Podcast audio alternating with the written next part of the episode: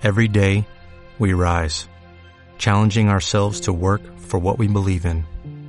At U.S. Border Patrol, protecting our borders is more than a job, it's a calling. Agents answer the call, working together to keep our country and communities safe. If you are ready for a new mission, join U.S. Border Patrol and go beyond. Learn more at cbp.gov/careers. Piensa, actúa, habla, escucha y no dejes de informarte. Esto es Sala de Redacción, comunicación al alcance de todos. Durante el periodo de 1949 y 1957 se instauró en Colombia la censura a los medios de comunicación con el propósito de evitar que las masas conocieran la real situación de orden público y que se hicieran críticas al régimen político y así homogenizar la opinión pública. Soy Alejandra Figueroa y están escuchando Sala de Redacción. Hoy hablaremos de censura en el periodismo.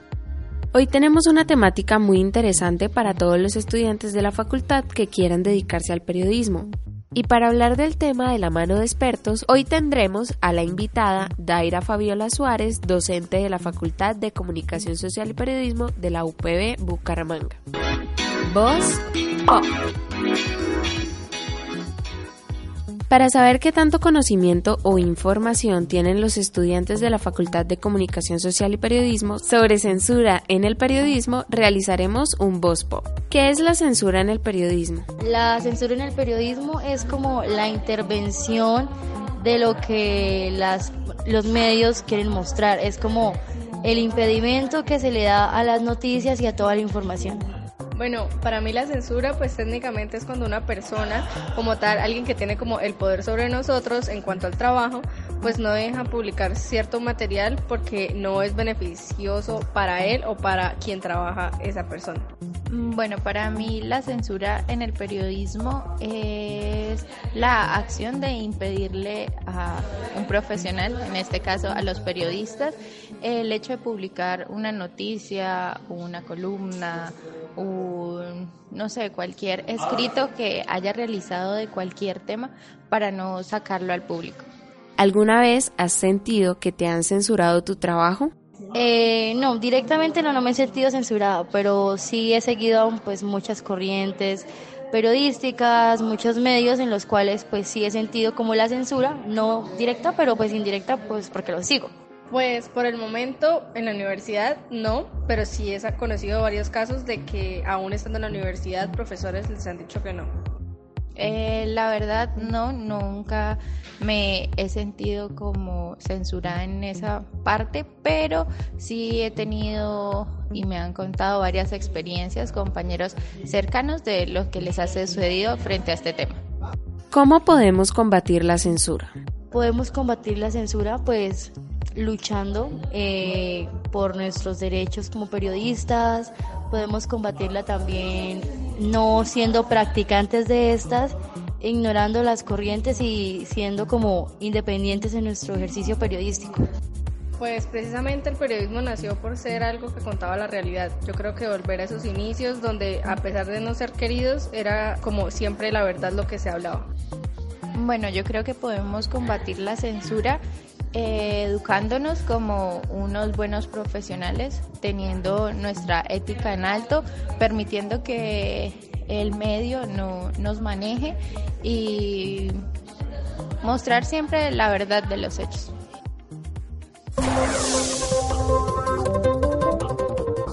Muy buenos días a todos los oyentes. En el informativo de Sala de Reacción tenemos la noticia publicada por la revista Semana. Desde hoy, The New York Times no publica más caricaturas políticas. La polémica decisión fue tomada tras la publicación de un dibujo tildado de antisemita. La caricatura mostraba al primer ministro de Israel, Benjamin Netanyahu, como una especie de perro salchicha cuyo amo ciego, con gafas oscuras y kipá, era el presidente de Estados Unidos, Donald Trump. El perro tenía colgando en su correa una estrella de David, símbolo del judaísmo. Este dibujo generó malestar en la comunidad judía, luego de lo cual el medio ofreció una disculpa y canceló el contrato del dibujante de origen portugués Antonio Moreira Antunes. La medida de no volver a publicar caricaturas políticas la tomó poco tiempo después el editor de New York Times, James Bennett. El periodista aclaró que dibujos no políticos continuarían con sus espacios en el diario y que el tema, para muchos radical, se venía analizando desde hace un año. La caricatura se publicó en el mes de abril, desde el momento en el que se hizo el anuncio de la terminación de las caricaturas políticas en el legendario medio. Algunas semanas después, se despertó una ola de protestas en redes sociales y por parte de reconocidos periodistas y caricaturistas de medios de todo el mundo. A continuación hablaremos de los 17 periodistas relacionados con la cultura que han sido asesinados desde 1983, según la Fundación para la Libertad de Prensa, FLIP FLIP. En el periodo comprendido entre 1803 y 2018, fueron asesinados 16 periodistas cuyo trabajo estaba relacionado a una actividad cultural. Estos hacen parte de los 159 casos que ha registrado la FLIP desde 1977. El de Mauricio Lezama, documentalista asesinado en Arauca, fue el caso número 17, como lo explica Pedro Vaca, director de Flip, el registro de estos asesinatos incluye a aquellos periodistas que tuvieron algún tipo de relación, acercamiento con las artes, ya fuera mediante conocimiento del uso de materiales artísticos como cámaras, videos o fotografías, o su participación creativa de los medios, ya fuera realizando edición o programas de humor, obras artísticas, novelas, documentales o gestión cultural. 16 de agosto de 1983. Ramiro Ariza. Fue asesinado en el Valle del Cauca, Buenaventura. Era corresponsal del diario El Caleño y fue asesinado por un sicario de la banda Los Cinco. Publicó varias fotografías de Campiño con su esposa, en las cuales se les reseñaba como atacadores con un largo portuario. 16 de junio de 1989. Jorge León Vallego Rendón, Medellín, Antioquia fundador de la programadora Pasado Meridiano del canal regional Teleantioquia, fue encontrado muerto de un disparo en un bosque cercano a Envigado, Antioquia.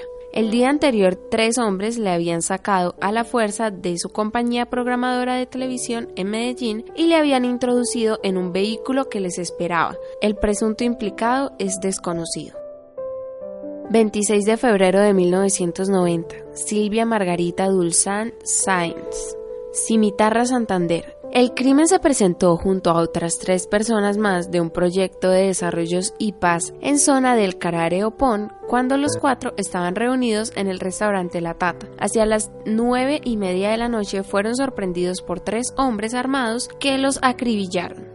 Dulzan Sáez estaba trabajando para el Canal 4 como freelance haciendo un documental. Este hablaba sobre la situación de los campesinos de la región luego de años de violencia a manos de grupos paramilitares financiados por narcotraficantes. El presunto implicado fueron los paramilitares. 4 de diciembre de 1990. Dubardo Piedraíta, Bogotá, Distrito Capital. Piedraíta fue asesinado en la capital por dos hombres que se movilizaban en un automóvil. El periodista había denunciado amenazas de narcotraficantes que operaban en el norte del valle. Había recibido amenazas anteriormente ese mismo año. Fue víctima de cinco atentados contra su vida. El presunto implicado fue el narcotráfico. 3 de agosto de 1993.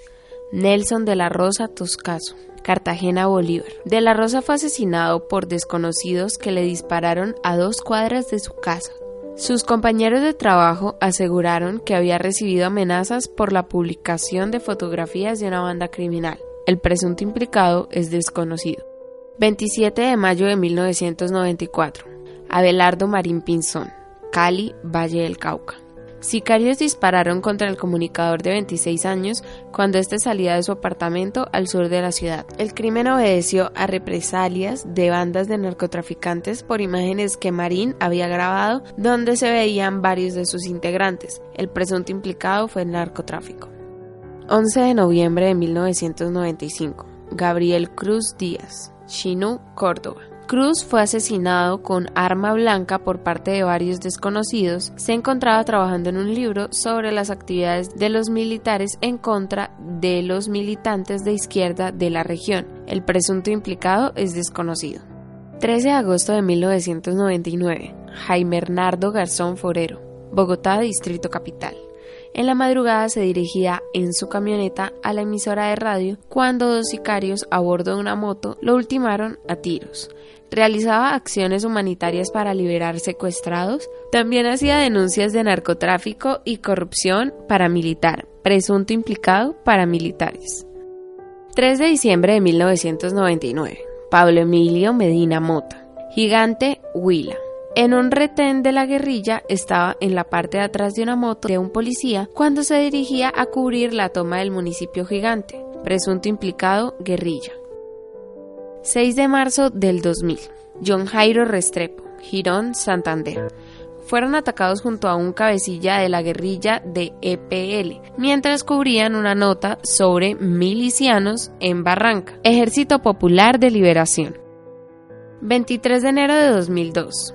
Marco Antonio, Cali Valle del Cauca. En el momento en el que salía de un estudio de revelado fotográfico, dos personas que se movilizaban en una motocicleta le dispararon en repetidas ocasiones. Ya había sido amenazado por dos casos, unas fotos alusivas a la muerte de cinco personas y por otras fotos de un adulto en compañía de un menor, presunto implicado desconocidos. 12 de abril del 2002. Héctor Sandoval, Cali, Valle del Cauca. En una zona rural de Cali fue asesinado durante el cubrimiento de persecución que realizaba el ejército y la policía contra un grupo de guerrilleros de las FARC que secuestró a 12 diputados de la Asamblea del Valle. El presunto implicado fue Fuerzas Armadas Revolucionarias de Colombia, FARC. 6 de octubre de 2003. José Nel Muñoz, Teteye Putumayo, su labor en Latin Stereo se limitaba a conducir espacios musicales y manejar temas comunitarios. En muy pocas ocasiones se encargaba de manejar temas de conflicto armado. Una noche salió a una vereda vecina, a una vereda vecina, a trabajar como locutor y animar una fiesta junto al encargado del sonido. Al otro día no volvieron, por lo que la esposa de Muñoz y un grupo de periodistas se dieron a la labor de búsqueda. Al llegar a la vereda se manejó bastante hermetismo. Los habitantes se limitaron a dirigir a la esposa y los periodistas al lugar donde se encontraban los cuerpos. El cadáver fue recogido por cinco periodistas de la región y por su esposa, quienes manifestaron que mostraba señales de tortura y tres impactos de bala. Presunto implicado Fuerzas Armadas Revolucionarias de Colombia, FARC. 4 de febrero de 2006. Gustavo Rojas Gaballo. Montería, Córdoba. Cuando el periodista ingresaba a un supermercado en Barranquilla, un hombre se le acercó y le propinó dos disparos, uno en la cabeza y otro en la clavícula. Después huyó en una motocicleta con otro desconocido que lo esperaba cerca del lugar de los hechos. Había sido dado de alta el 12 de marzo, pero el 17 tuvo una recaída y falleció. Las autoridades creen que su homicidio tuvo que ver con el contenido de un programa radiofónico. Los últimos trabajos del periodista se refirieron a unas tierras de San Antérito, una denuncia por un dinero que presuntamente se había robado la Secretaría de Salud, presunto implicado corrupción política. 14 de octubre de 2010, Rodolfo Julio, Caloto Cauca. Maya, de 34 años, era el secretario del Cabildo de López Adentro y hacía reportes de radio Puyamá, entre otras labores periodísticas. Además, era un líder indígena a quien la gente reconocía por haber encabezado varias movilizaciones para denunciar los abusos de grupos armados en sus territorios. Asimismo, Maya era promotor de videoforos, espacios donde presentaba documentales que trataban temáticas que los afectaban directamente. La primera amenaza que recibió el comunicador se dio unos meses antes de su muerte. En una de las calles apareció un graffiti donde lo señalaban como miembro de las FARC. El letrero incluía un número de celular y una cifra de 20 millones. En ese momento se informó a las autoridades del Cauca de esta amenaza, pero no dijeron nada. Dos hombres en moto le dispararon varias, en varias oportunidades al frente de su casa, en frente de su esposa y de su hija de 7 años. Presunto implicado paramilitares. 13 de abril de 2018. Paul Rivas. Tumaco Nariño. El fotógrafo se encontraba haciendo trabajos periodísticos encaminados a denunciar la crisis de orden público en la frontera entre Colombia y Ecuador, cuando el 26 de marzo de 2018 medios de comunicación informaron que un equipo periodístico del diario El Comercio de Quito, al que Rivas pertenecía, fue secuestrado en montaje Providencia de Esmeraldas en la frontera ecuatoriana con Colombia. Semanas después del 13 de abril del mismo año, el gobierno ecuatoriano confirmó la muerte de los tres integrantes del equipo que fueron asesinados por disidencias de las FARC, lideradas por alias Guacho, presunto implicado bandas criminales disidencias de las FARC. 18 de mayo de 2019, Mauricio Lezama, Arauquita, Arauca. Lezama se encontraba en Arauquita, Arauca con el camarógrafo Ricardo Jain adentrando en adelantando la producción de un corto cinematográfico sobre Mayo Villarreal, una líder social que fue sobreviviente al genocidio contra la Unión Patriótica. Según información recibida por la Flip, Lesama estaba departiendo en un comercio local con el camarógrafo Ricardo Jain cuando dos hombres que se desplazaban con una moto se acercaron y les dispararon. Tras el ataque, Lesama perdió la vida y Jain quedó herido. Por el momento no se ha esclarecido los hechos del caso, sin embargo, la fiscalía sugiere que las agresiones estaban relacionadas con la producción cinematográfica, presunto implicado desconocidos. Ahora tendremos la entrevista con la docente Daira Fabiola Suárez, quien nos dará desde su experiencia una mejor visión del tema. Invitado VIP.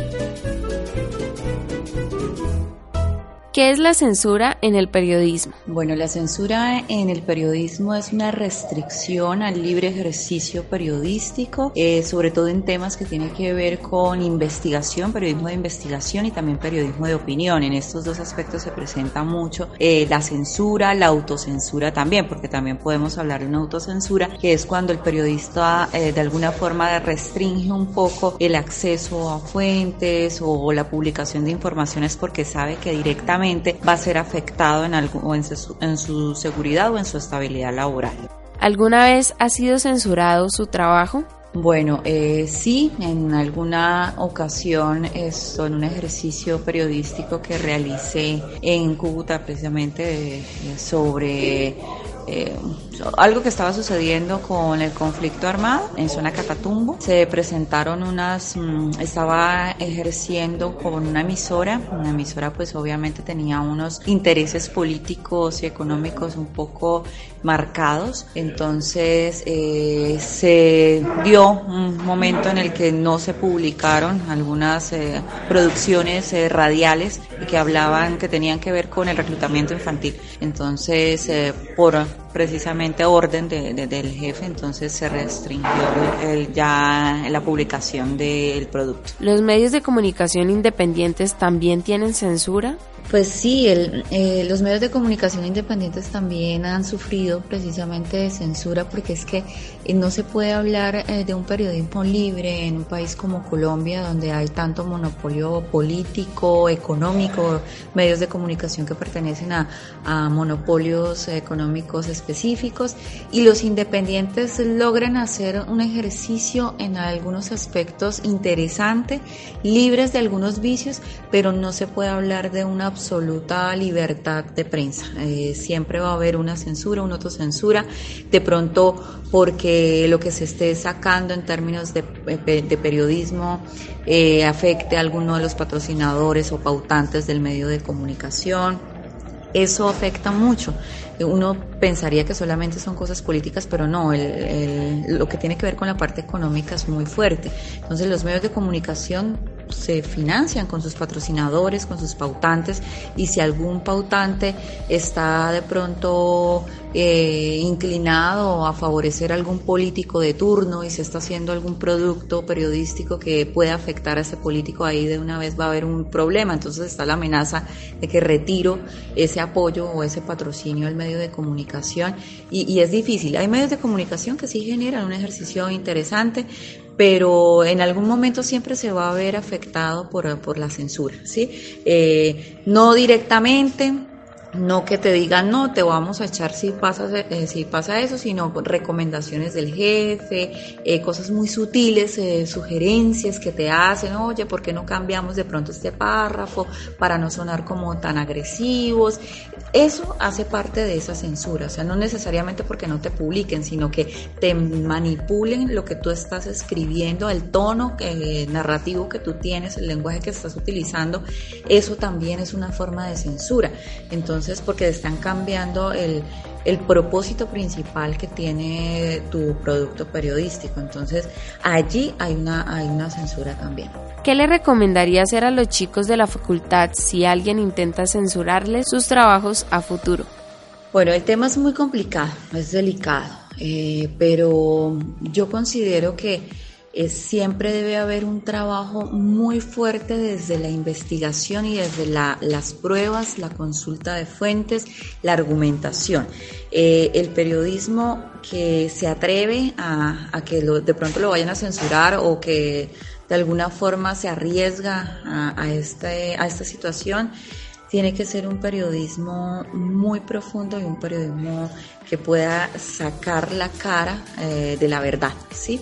Entonces no nos cabe un periodismo de WhatsApp, un periodismo eh, tibio, un periodismo de que, ay, pues esa fuente no me contestó, entonces yo aquí lo acomodo con una página de internet porque eso se da mucho. Entonces, ¿qué pasa? Que cuando ese ejercicio no se hace de verdad, con una profundidad, con una contundencia, eh, lo que ocurre es que no hay argumentos firmes que puedan contrarrestar una censura, ¿sí?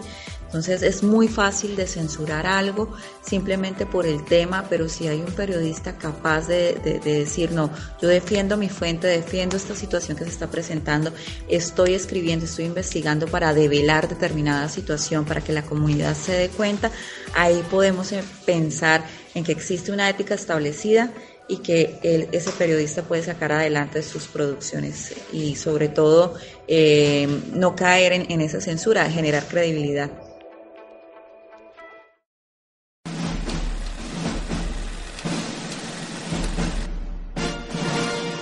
Cineando.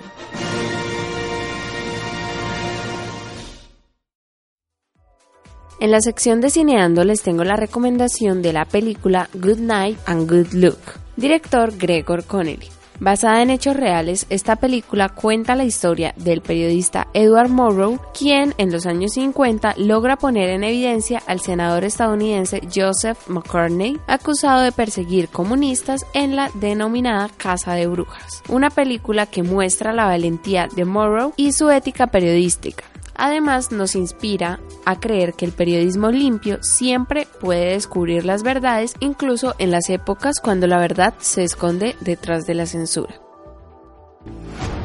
Any man who protects communists is not fit to wear that uniform. I've searched my conscience, and I can't find any justification for this. Our next show is going to be about Senator McCarthy. We're going to go right at him.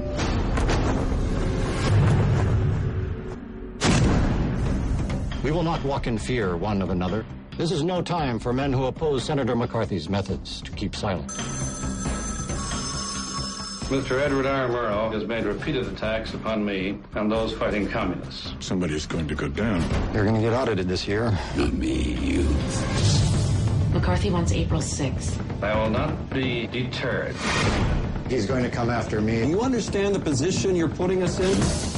Let's walk very carefully through these next few moments. Why don't you just fire me, Bill? Go after Joe Kennedy. We'll pay for it. Tomorrow is the symbol, the leader, and the cleverest of the jackal pack, engaged in propaganda for communist causes. Okay, fellas, here we go. We might as well go down swinging. We're gonna go with the story, because the terror is right here in this room. Ten seconds. Five, four,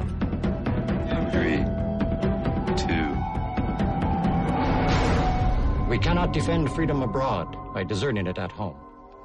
Good night and good luck.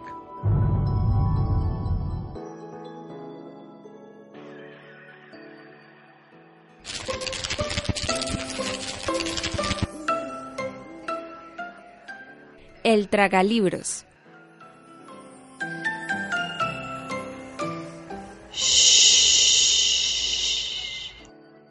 En la sección del tragalibros hoy les tengo la recomendación del libro La censura de prensa durante el franquismo. Leeré un fragmento de la nota de autor presente en la edición. Reaparece esta investigación sobre la censura de prensa durante el franquismo 17 años después de su primera edición que se realizó Espasa Calpe en 1989. El libro fue entonces muy bien acogido por los lectores y durante los tres largos lustros transcurridos continuó siendo objeto de atención, especialmente ya en el ámbito universitario y de la investigación histórica. Con frecuencia tuve que atender peticiones que no podía complacer plenamente, pues también se agotó el cupo de ejemplares a mi disposición. Al salir ahora el nuevo libro, al menos esa laguna se salva. Bueno, y esto fue todo por hoy en Sala de Redacción. Los esperamos el próximo viernes en la siguiente emisión a las 9 de la mañana por Estación UE, la emisora virtual de la UPB Bucaramanga.